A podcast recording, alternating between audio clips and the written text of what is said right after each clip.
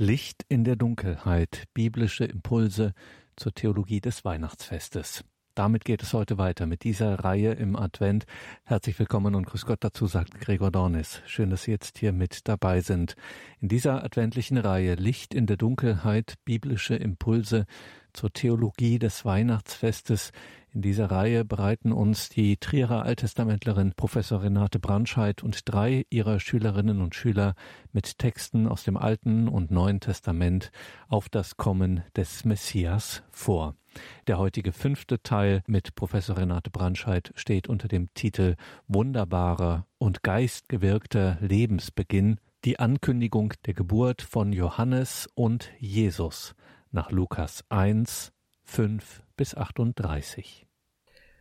Wunderbarer und geistgewirkter Lebensbeginn. Die Ankündigung der Geburt von Johannes und Jesus nach Lukas 1, Vers 5 bis 38. Liebe Hörer und Hörerinnen von Radio Horeb.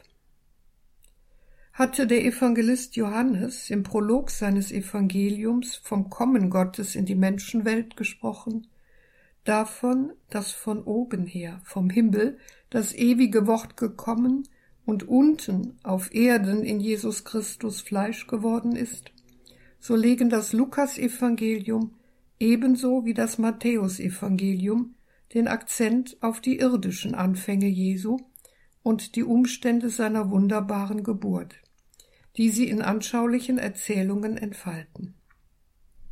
Für uns ist dabei zu beachten, dass diese Kindheitsgeschichten zu den jüngsten Überlieferungen des Neuen Testamentes gehören. Sie sind entstanden, als in der Urkirche der Glaube an Jesus, den gekreuzigten, auferstandenen und erhöhten feststand und das Bekenntnis zu ihm als dem Sohn Gottes bereits ausdrücklich formuliert war. Die Kindheitsgeschichten Jesu dienen hiernach also nicht der Befriedigung biografischer Neugier, sondern wollen, wie das Zeugnis des Neuen Testamentes insgesamt, Glauben kundtun und aufzeigen, dass Gott in einer zielgerichteten Geschichte zum Menschen hindrängt. Ähnlich wie im Fall des Prologs zum Johannesevangelium kann man auch hier von einem Evangelium im Kleinen sprechen, das dem Leser eine grundlegende Orientierung über Jesus vermitteln will. Als einziger der Evangelisten verbindet Lukas in Kapitel 1 die Ankündigung der Geburt Jesu kunstvoll mit dem Lebensbeginn von Johannes dem Täufer, den Jesus selbst im Verlauf seines öffentlichen Wirkens einer hervorgehobenen Stellung im Heilsgeschehen würdigt. In Lukas 7, Vers 24 bis 27 heißt es, als die Boten des Johannes weggegangen waren, begann Jesus zu der Menge über Johannes zu reden. Was habt ihr denn sehen wollen, als ihr in die Wüste hinausgegangen seid? Ein Schilfrohr, das im Wind schwankt? Oder was habt ihr sehen wollen, als ihr hinausgegangen seid? Einen Mann in feiner Kleidung? Siehe, Leute, die sich prächtig kleiden und üppig leben, findet man in den Palästen der Könige. Oder wozu seid ihr hinausgegangen? Um einen Propheten zu sehen? Ja, ich sage euch sogar mehr als einen Propheten. Dieser ist es, von dem geschrieben steht, siehe, ich sende meinen Boten vor dir her, der deinen Weg vor dir bahnen wird. Gottes Werk geschieht also durch den einen wie den anderen.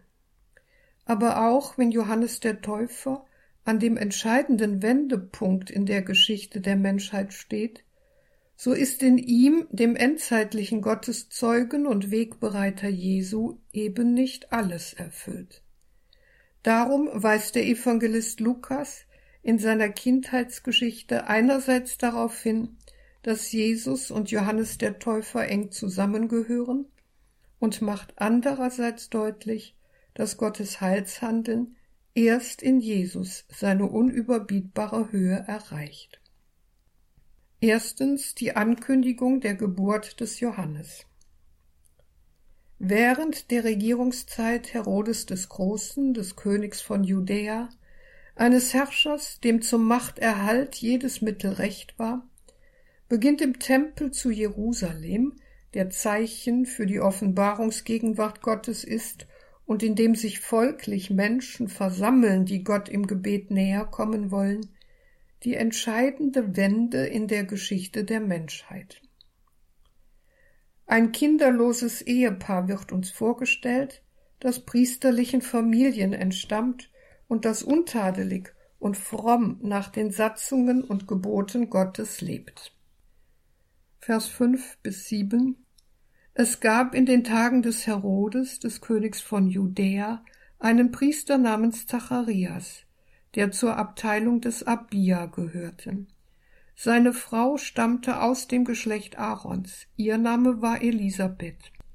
Beide lebten gerecht vor Gott und wandelten untadelig nach allen Geboten und Vorschriften des Herrn. Sie hatten keine Kinder, denn Elisabeth war unfruchtbar und beide waren schon im vorgerückten Alter. Mit Zacharias und Elisabeth treten uns zwei Menschen vor Augen, die sich ganz im Kontrast zu den Missständen in der heutigen Zeit, der Würde des Priestertums sowie des Auftrags an seine Vertreter voll bewusst sind. Dennoch fallen bei ihnen Tun und Ergehen auseinander, da sie ungewollt kinderlos sind und somit der Gedanke eines fehlenden Segens von Seiten Gottes im Raum steht. Hinzu kommt, dass Elisabeth bereits im vorgerückten Alter ist und die Aussicht auf eine Änderung ihrer Lage daher nahezu hoffnungslos erscheint. Umso erstaunlicher ist die Tatsache, dass beide, Zacharias und Elisabeth, keine Verbitterung aufkommen lassen, sondern ein durch und durch gottgefälliges Leben führen. Nicht von ungefähr erinnert der Evangelist mit der Schilderung ihrer Lage an die Not einiger Ehepaare aus der alttestamentlichen Väter- und Richterzeit, an die von Abraham und Sarah sowie die der Eltern von Samuel und Simson, die aber allesamt durch Gottes wunderbares Eingreifen dennoch Nachkommen erhalten haben. Dem Leser wird auf diese Weise angedeutet, dass sich Gottes Wunder in den Tagen der Ahnen Israels jetzt da die Zeit der Heilserfüllung beginnt, nicht nur wiederholen, sondern sogar noch steigern können. Sind nicht bereits die Namen der Eheleute verheißungsvoll? Zacharias bedeutet, der Herr gedenkt, und Elisabeth, mein Gott ist Segensfülle. Während der Dienstwoche seiner Priesterklasse erlebt Zacharias, was sonst in der Regel dem Propheten zuteil wird eine göttliche Offenbarung. Das Los hatte ihn dazu bestimmt, im Heiligtum vor dem Vorhang zum Allerheiligsten das Räucheropfer für das Volk darzubringen, das draußen im Gebet verharrt. Im Vollzug dieses liturgischen Brauchs drückt der Priester nach dem allgemeinen Gebet Es komme der Gott der Barmherzigkeit in das Heiligtum und nehme mit Wohlgefallen das Opfer seines Volkes an, die Schale mit dem Räucherwerk auf die Glut nieder. Doch für Zacharias verläuft das Tempelopfer nicht nach dem vorgeschriebenen Ritual. Denn im Augenblick der mit dem Opfervollzug bekundeten Hingabe an Gott erfüllt sich, was sein Name bezeugt. Gott gedenkt seiner und begegnet ihm durch einen Engel, der an der rechten, der symbolisch Glück verheißenden Seite des Rauchopferaltars zum Zeichen seiner Würde aufrecht steht.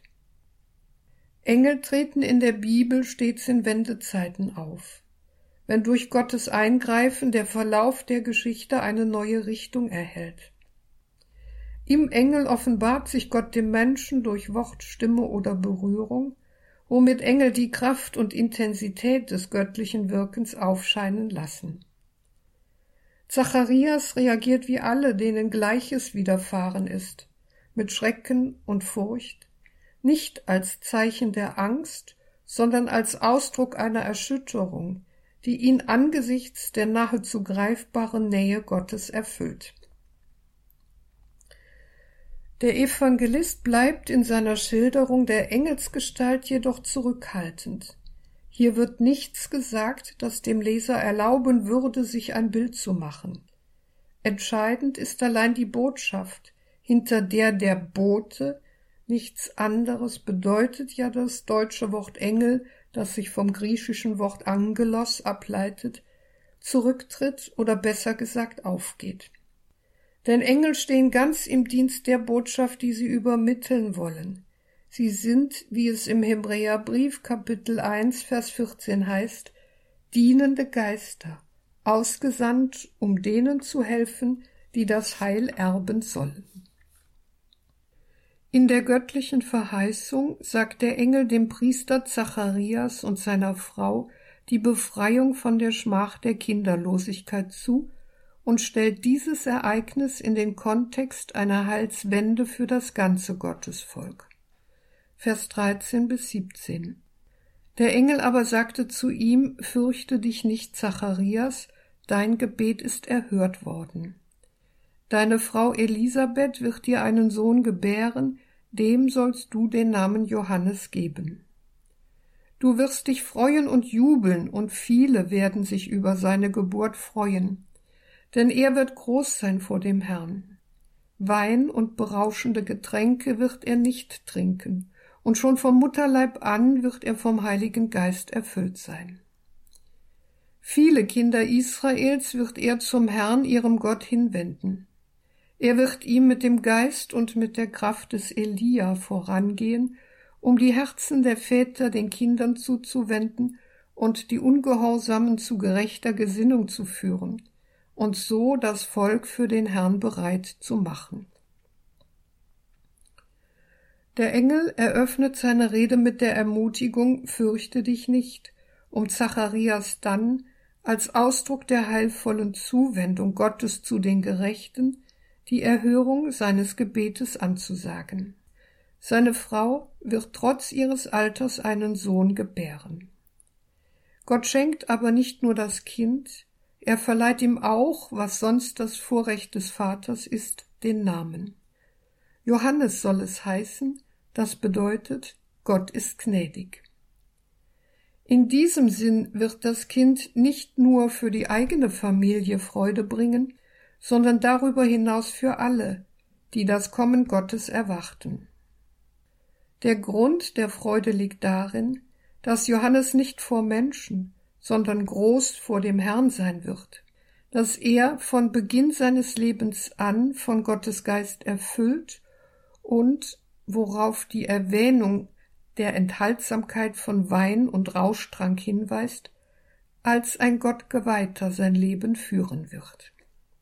Insbesondere die Verleihung des Geistes vom Mutterleib an hebt Johannes über alle Propheten hinaus und wirkt sich auch auf seinen Auftrag aus.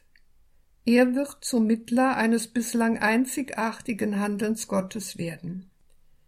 Darum besteht seine Aufgabe darin, Israel zur Umkehr zu seinem Gott zu bewegen, also das Volk für Gott bereit zu machen und zu ihm hinzuführen.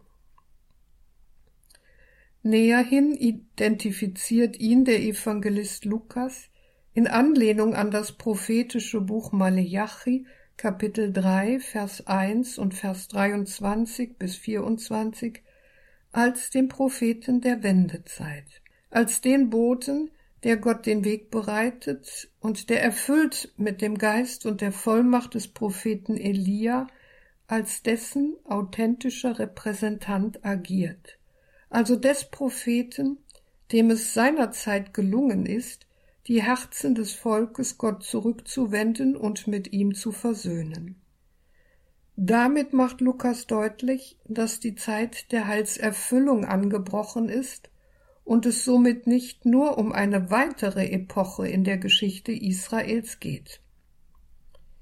Deshalb soll Johannes zur Umkehr aufrufen und das Herz der Menschen für das Kommen Gottes aufschließen, so dass sie in der Lage sind, so wie es das Hauptgebot sagt, Gott mit aller Kraft zu lieben und den Nächsten wie sich selbst.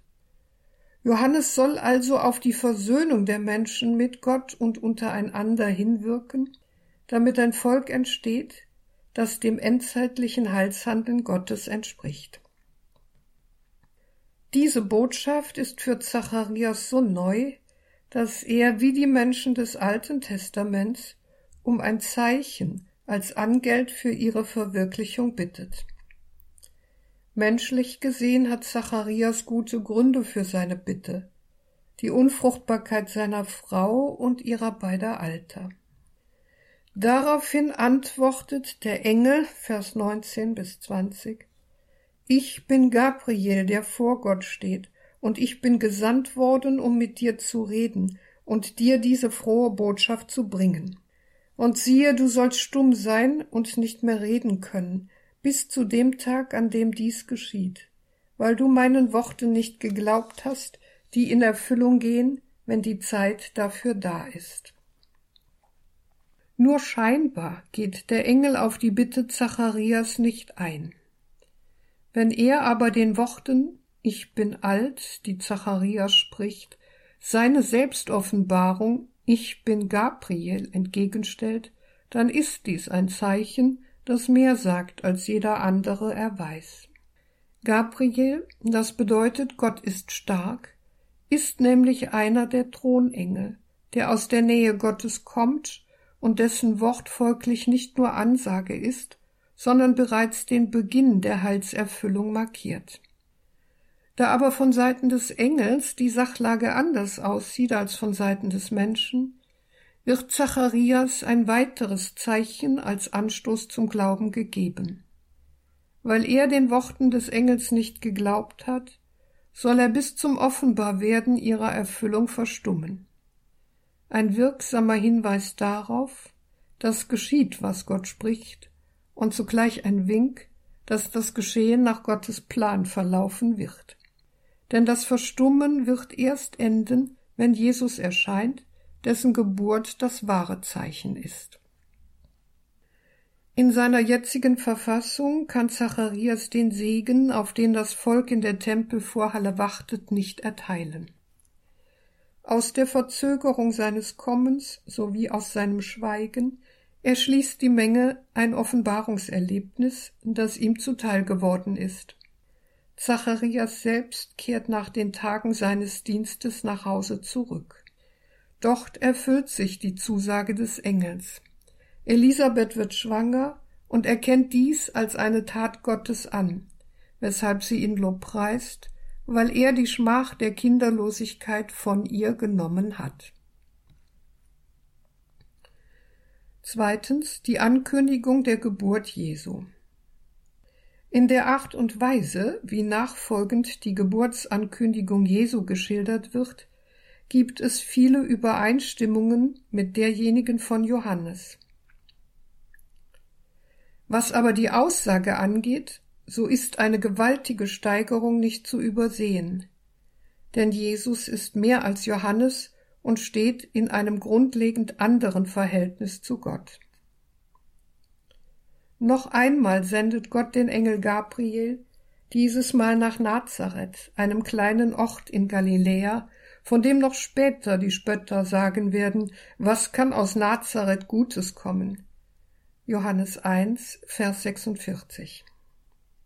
Der Engel wird zu Maria, einer Jungfrau, gesandt, deren Leben vorgezeichnet scheint, denn sie ist mit einem Mann namens Josef verlobt, der aus dem Haus David stammt. Letzteres zu betonen war dem Evangelisten wichtig, denn über Josef gehört Jesus zu Davids Familie, aus der nach jüdischer Überlieferung der Messias kommt. Der Engel, dessen Erscheinung auch hier nicht näher beschrieben wird, tritt bei Maria ein und grüßt sie mit Worten, die auf ihre Erwählung und ein Handeln Gottes an ihr hindeuten, die aber zugleich ihr Leben aus den Angeln heben. Sei gegrüßt, du Begnadete, der Herr ist mit dir. Vers 28. Sei gegrüßt bedeutet nach dem griechischen Wortlaut unseres Textes aber auch freue dich. ist also nicht nur ein Gruß, sondern eine Einladung, sich zu freuen, die derjenigen gleicht, mit der der Prophet Zephania in Kapitel 2, Vers 14 die Tochter Zion, die im Alten Testament das auserwählte Volk Israel repräsentiert, zur Freude darüber aufruft, dass Gott seinem Volk nahe sein will. Juble und freue dich, Tochter Zion, denn siehe, ich komme und wohne in deiner Mitte, Spruch des Herrn.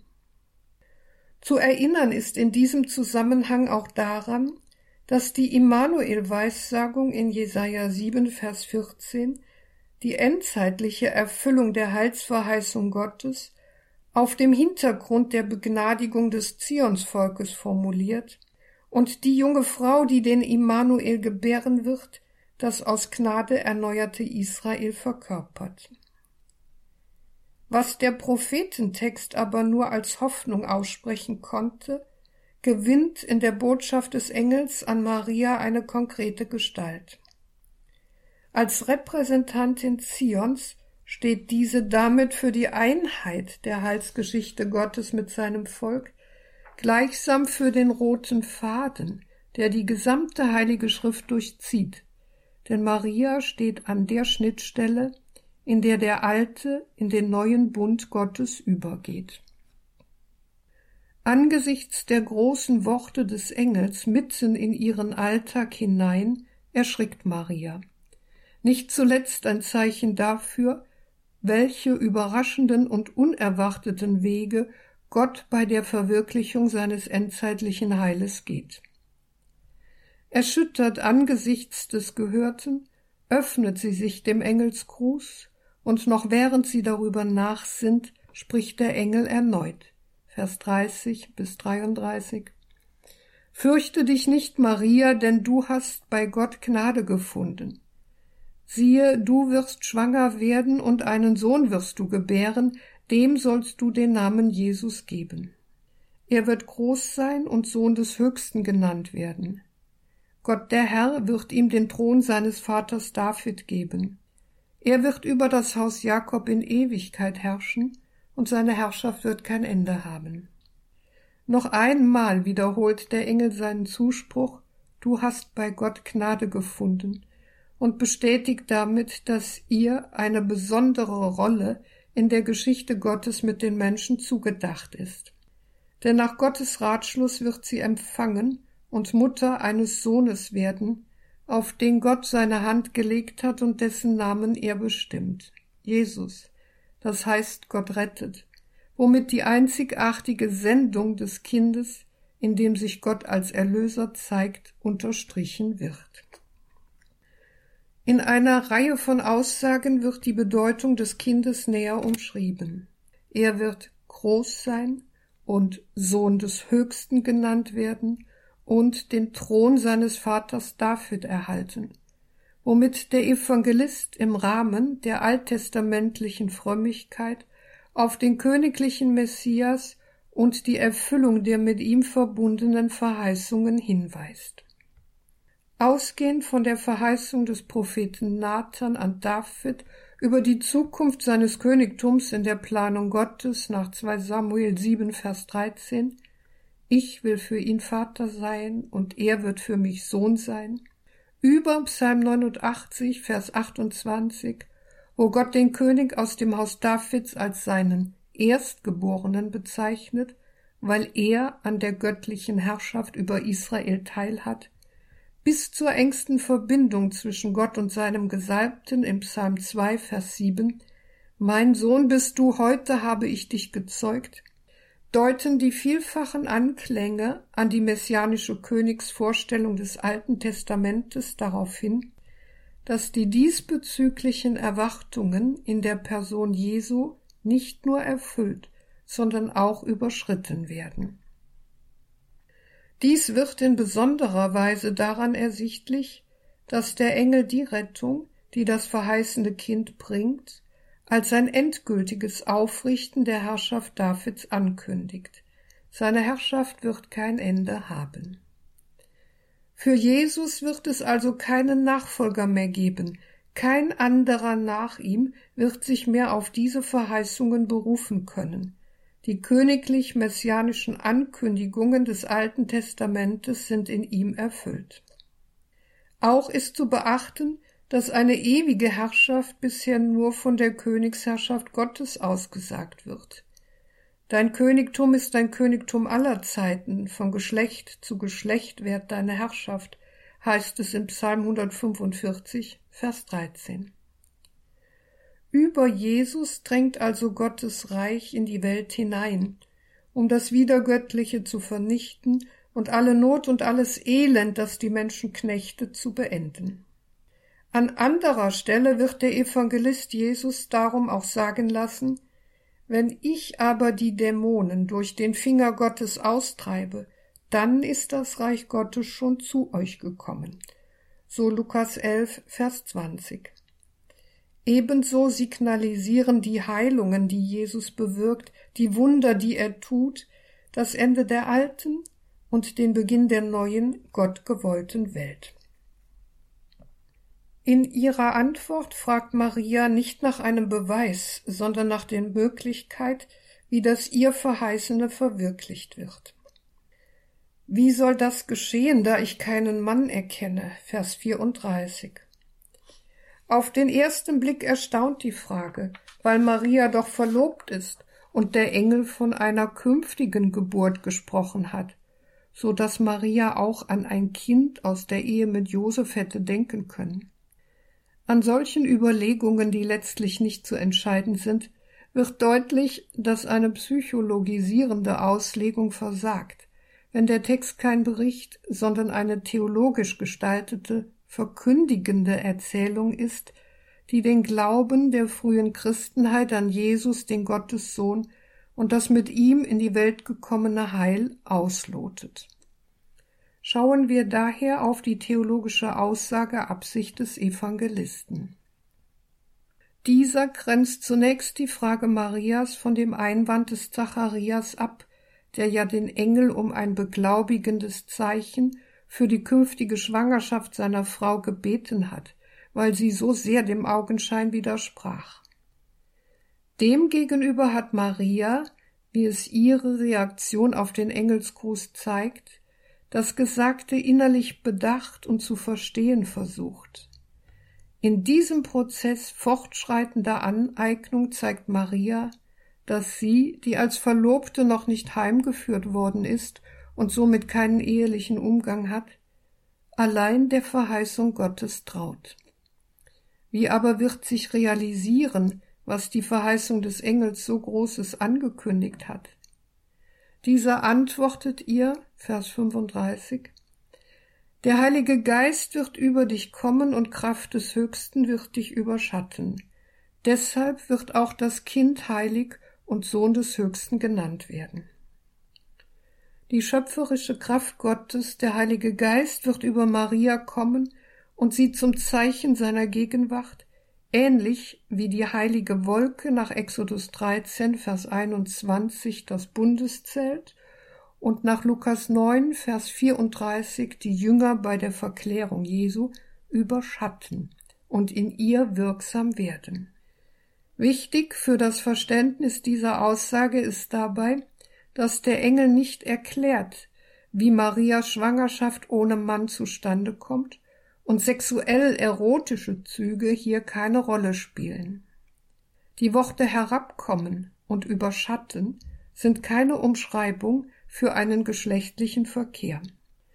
Darum kann man auch Aussagen der Religionsgeschichte über den Verkehr zwischen menschlichen Frauen und Göttern zur Erklärung des hier Gemeinten getrost außer Acht lassen, zumal sie dem biblischen Gottesbild diametral widersprechen.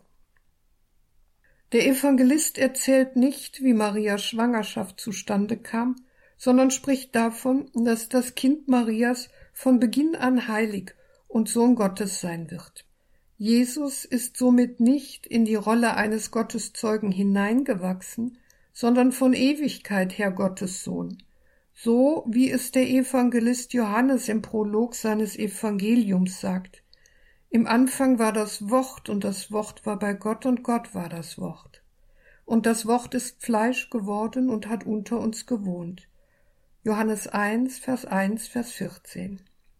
Eben dies ist das Besondere an Jesus, dass seine Nähe zu Gott eine qualitativ andere ist als bei allen anderen Gotteszeugen vor ihm, bei denen die Überlieferung von einer Berufung vom Mutterleib her gesprochen hat.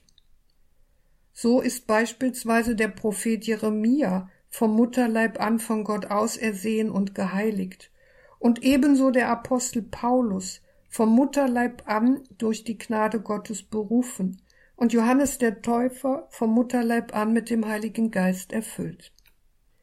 Jesus aber ist, was der Evangelist behutsam und im Horizont der Heiligen Schrift darlegt, nicht nur erfüllt vom Heiligen Geist, sondern geradezu durch ihn geworden.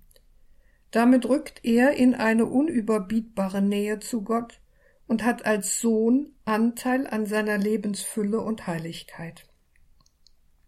An anderer Stelle seines Evangeliums spricht Lukas Trotz der Schilderung, dass ein Engel Maria mitteilt, dass Gottes Geist herabkommen, sie überschatten und Gott in Jesus zum Menschen kommen wird, durchaus von den Eltern Jesu, von seinem Vater und seiner Mutter, also von Maria und Josef.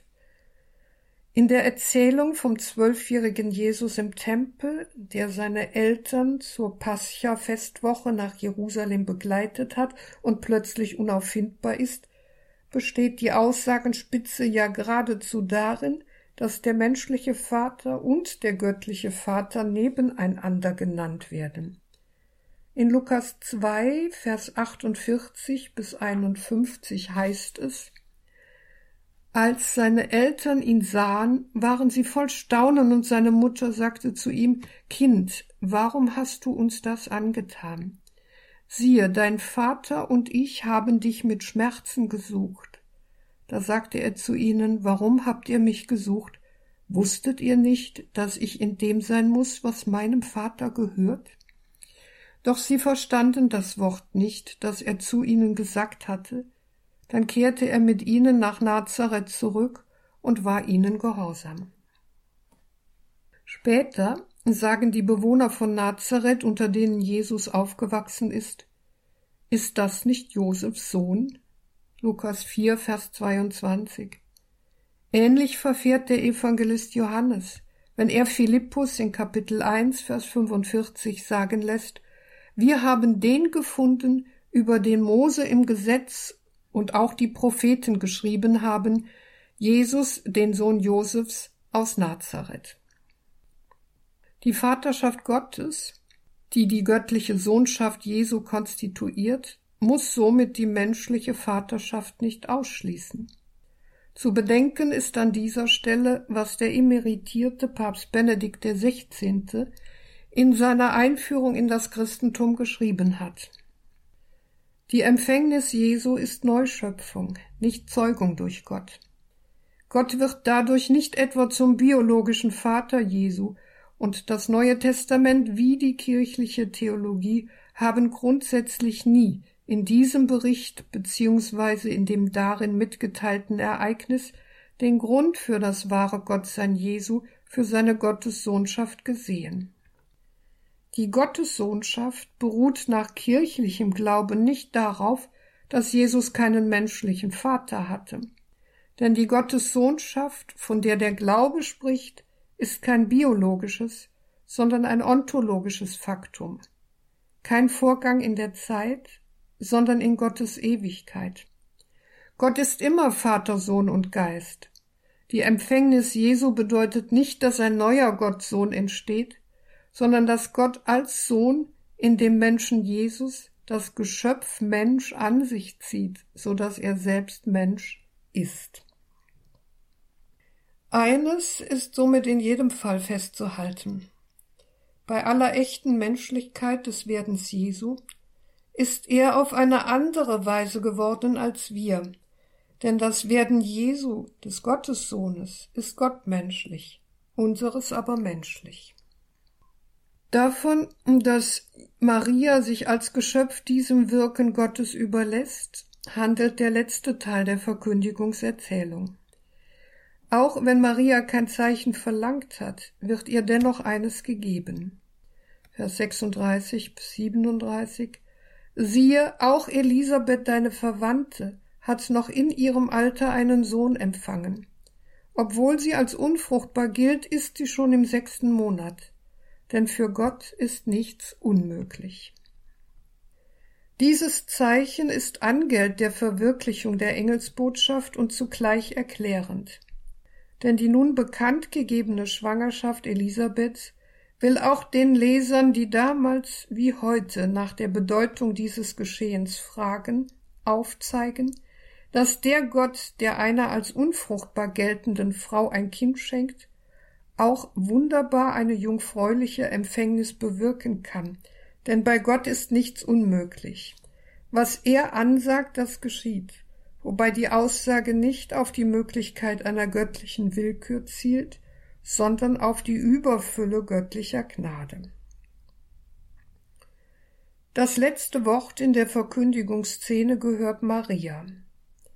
In ihrer Antwort überlässt sie sich ganz dem Ratschluss Gottes und spricht ihr Ja.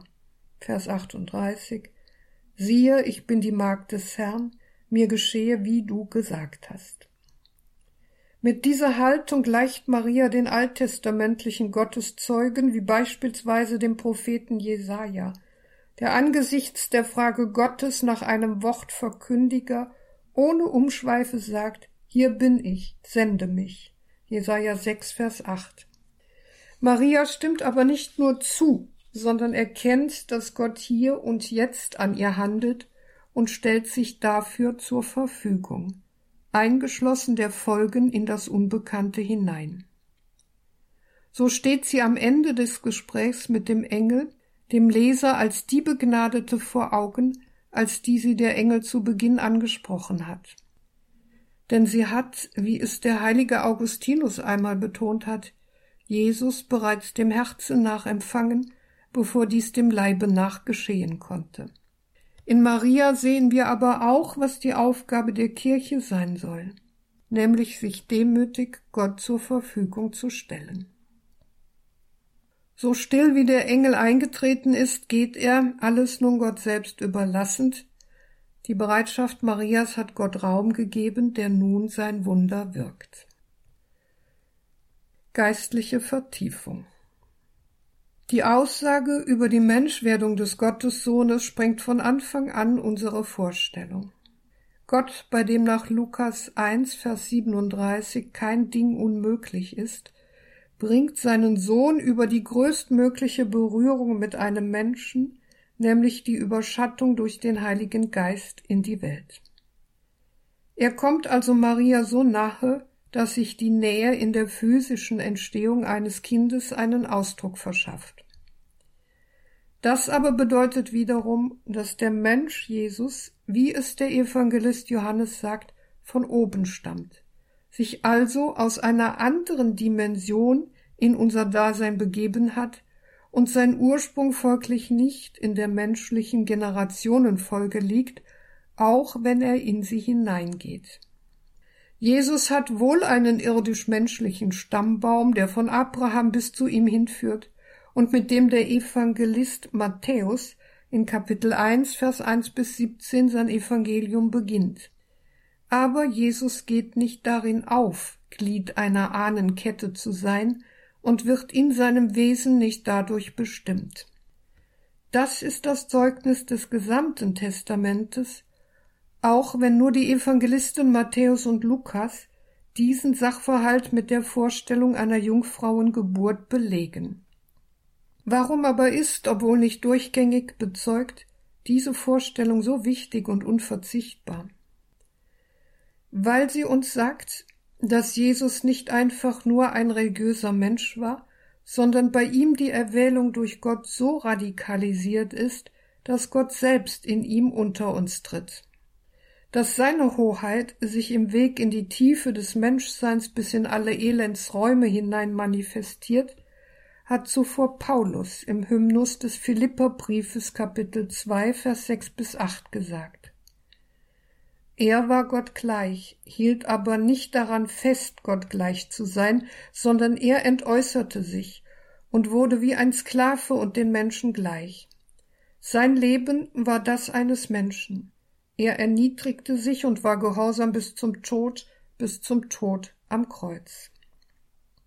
Deshalb zeigt sich Jesus auf der einen Seite so überaus menschlich, wenn er beispielsweise den Verlorenen voller Erbarmen eröffnet, was Gott für sie bereithält, und auf der anderen Seite wiederum rätselhaft, wenn er beispielsweise mit dem Geist Gottes Besessene befreit, Kranke heilt, Gescheiterten Schuld vergibt, so dass die Menschen begriffen, dass hier etwas Endgültiges geschieht und ein Heil offenbar wird, dass Jesus selbst am Beginn seines öffentlichen Wirkens nach Lukas 4, Vers 18 bis 21 mit der Verheißung aus der Prophetie des Jesaja-Buches in Kapitel 61 in Verbindung bringt. Der Geist des Herrn ruht auf mir, denn er hat mich gesalbt. Er hat mich gesandt, damit ich den Armen eine frohe Botschaft bringe, damit ich den Gefangenen die Entlassung verkünde und den Blinden das Augenlicht damit ich die Zerschlagenen in Freiheit setze und ein Gnadenjahr des Herrn ausrufe. Dann schloss er die Buchrolle, gab sie dem Synagogendiener und setzte sich. Die Augen aller in der Synagoge waren auf ihn gerichtet. Da begann er ihnen darzulegen. Heute hat sich das Schriftwort, das ihr eben gehört habt, erfüllt.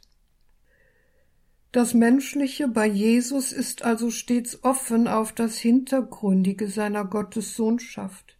Und nur wer dies angenommen und verinnerlicht hat, dem raubt es entweder wie Petrus die Fassung, der, so Lukas 5, Vers 8, niederfällt und sagt, Geh weg von mir, denn ich bin ein sündiger Mensch, Herr. Oder aber er schließt sich dem Bekenntnis des zunächst zweifelnden Thomas an, Mein Herr und mein Gott. Johannes 20, Vers 28. Indem Maria, die ungeteilt ihr Ja spricht, vom Heiligen Geist überschattet wird, empfängt sie ihren Sohn so, dass der ewige Sohn Gottes Mensch wird.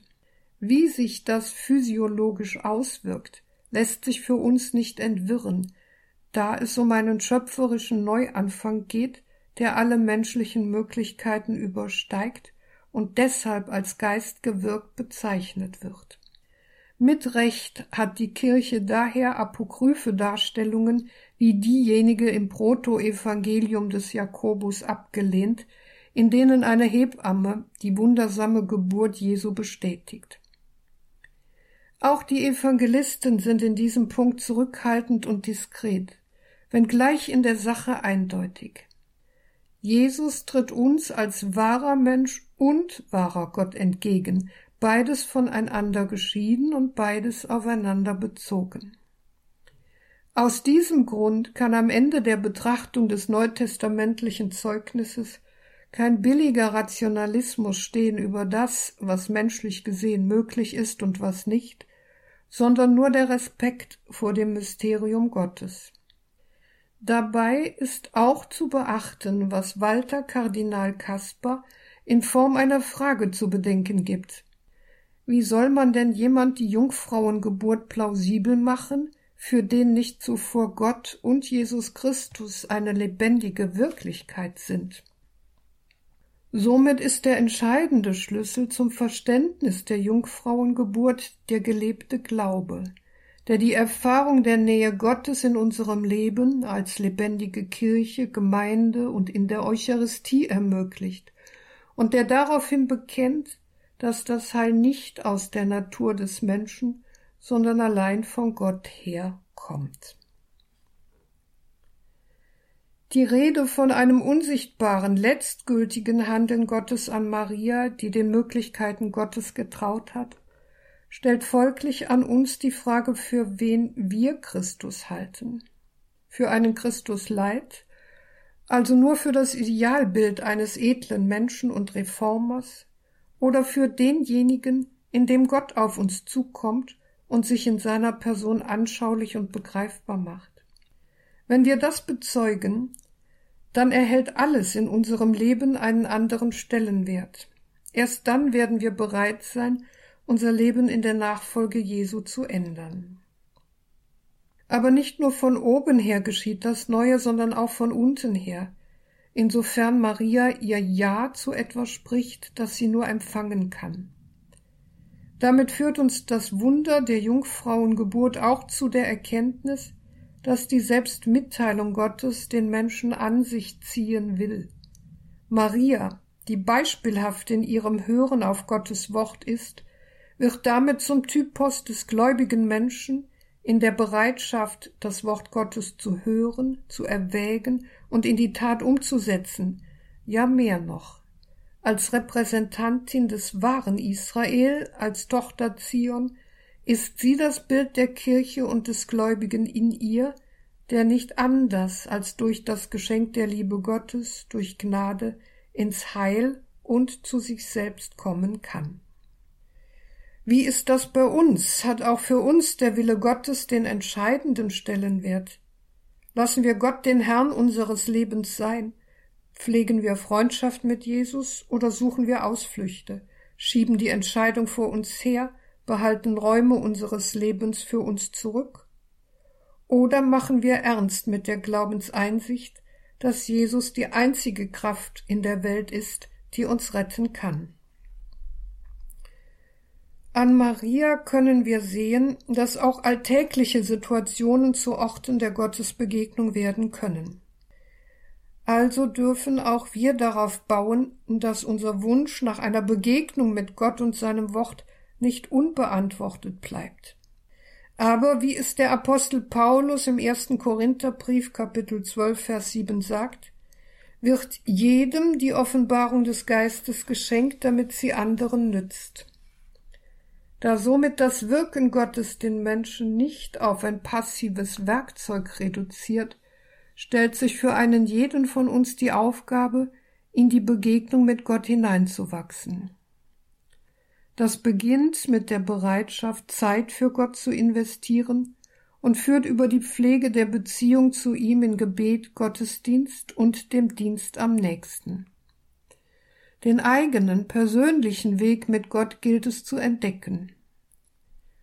Der heilige Ignatius von Loyola, der Begründer des Jesuitenordens, hat einmal mit Wehmut gesagt, wenige Menschen ahnen, was Gott aus ihnen machen würde, wenn sie sich der Führung der Gnade rückhaltlos übergäben.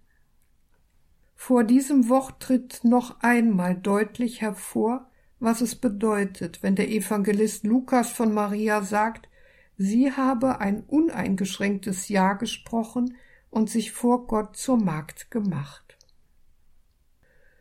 Schließen möchte ich mit einem alten Weihnachtslied, das Sie alle kennen. Es ist zugleich ein Marienlied und stammt aus dem Trierer Raum, wo es im 15. Jahrhundert entstanden sein dürfte. Es lautet es ist ein Ros entsprungen aus einer Wurzel zart. Wie uns die Alten sungen, von Jesse kam die Acht und hat ein Blümlein bracht, mitten im kalten Winter, wohl zu der halben Nacht. Das Röslein, das ich meine, davon Jesaja sagt, ist Maria die Reine, die uns das Blümlein bracht. Aus Gottes ew'gem Rat hat sie ein Kind geboren und bleibt doch reine Magd. Was auf den ersten Blick so schlicht daherkommt, ist in Wahrheit ein höchst kunstvolles Lied. Es lebt von der Theologie der messianischen Verheißung aus dem Jesaja-Buch, wenn es an den Reis erinnert, der nach Jesaja 11, Vers 1 aus der Wurzel Jesse, dem Vater Davids, hervorgehen und endlich den Messias und sein Friedensreich bringen wird. Verglichen mit einem Blümlein kommt er mitten im Winter um Mitternacht, sinnbildlich in das Elend der Welt und die Not des Gottesvolkes. Ein Wunder, das niemand erwarten konnte. Aber es geschah, so die zweite Strophe nach dem Plan Gottes, der von seinem Wesen her der Schöpfer und Erlöser ist und nach dessen Vorsehung Maria, hier im Bild als Rose bezeichnet, Jesus den Retter zur Welt bringen wird. Darum sagt das Lied das Röslein, das ich meine, wobei meinen im Mittelhochdeutschen auch die Bedeutung lieben haben kann. Also das Röslein, das ich von Herzen lieb habe, nämlich Maria die reine Magd. Das Lied wurde mit neuen Strophen ergänzt und eine dieser Strophen steht heute als die dritte in unseren Gesangbüchern. Das Blümelein so kleine, das duftet uns so süß, mit seinem hellen Scheine vertreibt's die Finsternis. Wahrer Mensch und wahrer Gott hilft uns aus allem Leide, rettet von Sünd und Tod. Hier wird das Wesen des Kindes offenbart. Das Blümelein Jesus leuchtet mit hellem Schein, wie es der Evangelist Johannes in seinem Prolog gesagt hat. Das Licht leuchtet in der Finsternis, und die Finsternis hat es nicht überwältigt. Johannes 1, Vers 5. Die Strophe endet mit der tröstlichen Aussage, dass uns durch Jesus umfassende Rettung zuteil wird und er somit stärker ist als alle Mächte und Gewalten. Weihnachten enthält so gesehen die Einladung, sich für Gott und seinen Sohn Jesus Christus zu öffnen. Gott wartet darauf, dass wir ihn in Jesus suchen und finden, auch heute.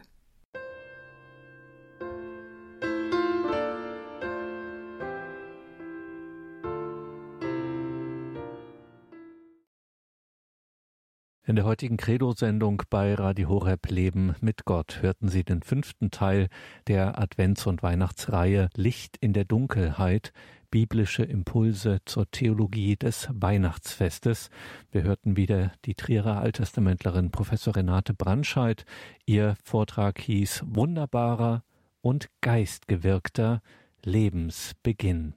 Die Ankündigung der Geburt von Johannes und Jesus nach Lukas 1, 5 bis 38. Muss nicht eigens erwähnt werden, dass Sie auch diesen Vortrag natürlich nachhören können in unserer Mediathek auf horeb.org. Und wenn Sie dort schon sind, auf horeb.org, schauen Sie doch auch ins Tagesprogramm, in die Details zu dieser Sendung. Dort finden Sie einen Link zu einem besonderen Buch, das Professor Renate Brandscheid gemeinsam mit Schwester Dr. Theresia Mende verfasst hat gewaltig und heilig, gepriesen als furchtbar, Fragen zum Gottesbild des Alten Testaments. Ein Buch zu all den Attributen, Eigenschaften, wie immer man es nennen will, Eigenschaften Gottes im Alten Testament, die uns Bauchschmerzen bereiten, wenn wir da hören, dass er eifersüchtig ist, wenn es um Rache geht, wenn es um das Thema Feinde Israels geht. Da spitzt man immer schon, tun Christen das, doch ein bisschen die Ohren und fragen sich, was bedeutet das? Wie verhält sich das mit diesem Gott der Liebe, der sich in Jesus Christus zeigt? Da klärt dieses Buch von Renate Brandscheid und Theresia Mende auf. Gewaltig und heilig, gepriesen als furchtbar Fragen zum Gottesbild des Alten Testaments. Und wie wir auch in dieser Reihe hier in der Credo-Sendung der biblischen Impulse zur Theologie des Weihnachtsfestes gesehen haben, auch und gerade das ist für Christen eine besondere Lektüre, Empfehlung, gerade in der Weihnachtszeit, wo wir von der Liturgie der Kirche mit der Nase darauf gestoßen werden, dass eben das sogenannte Alte Testament auch unsere heilige Schrift ist, auch ganz fromm gesagt Wort Gottes gewaltig und heilig gepriesen als furchtbar. Fragen zum Gottesbild des Alten Testaments.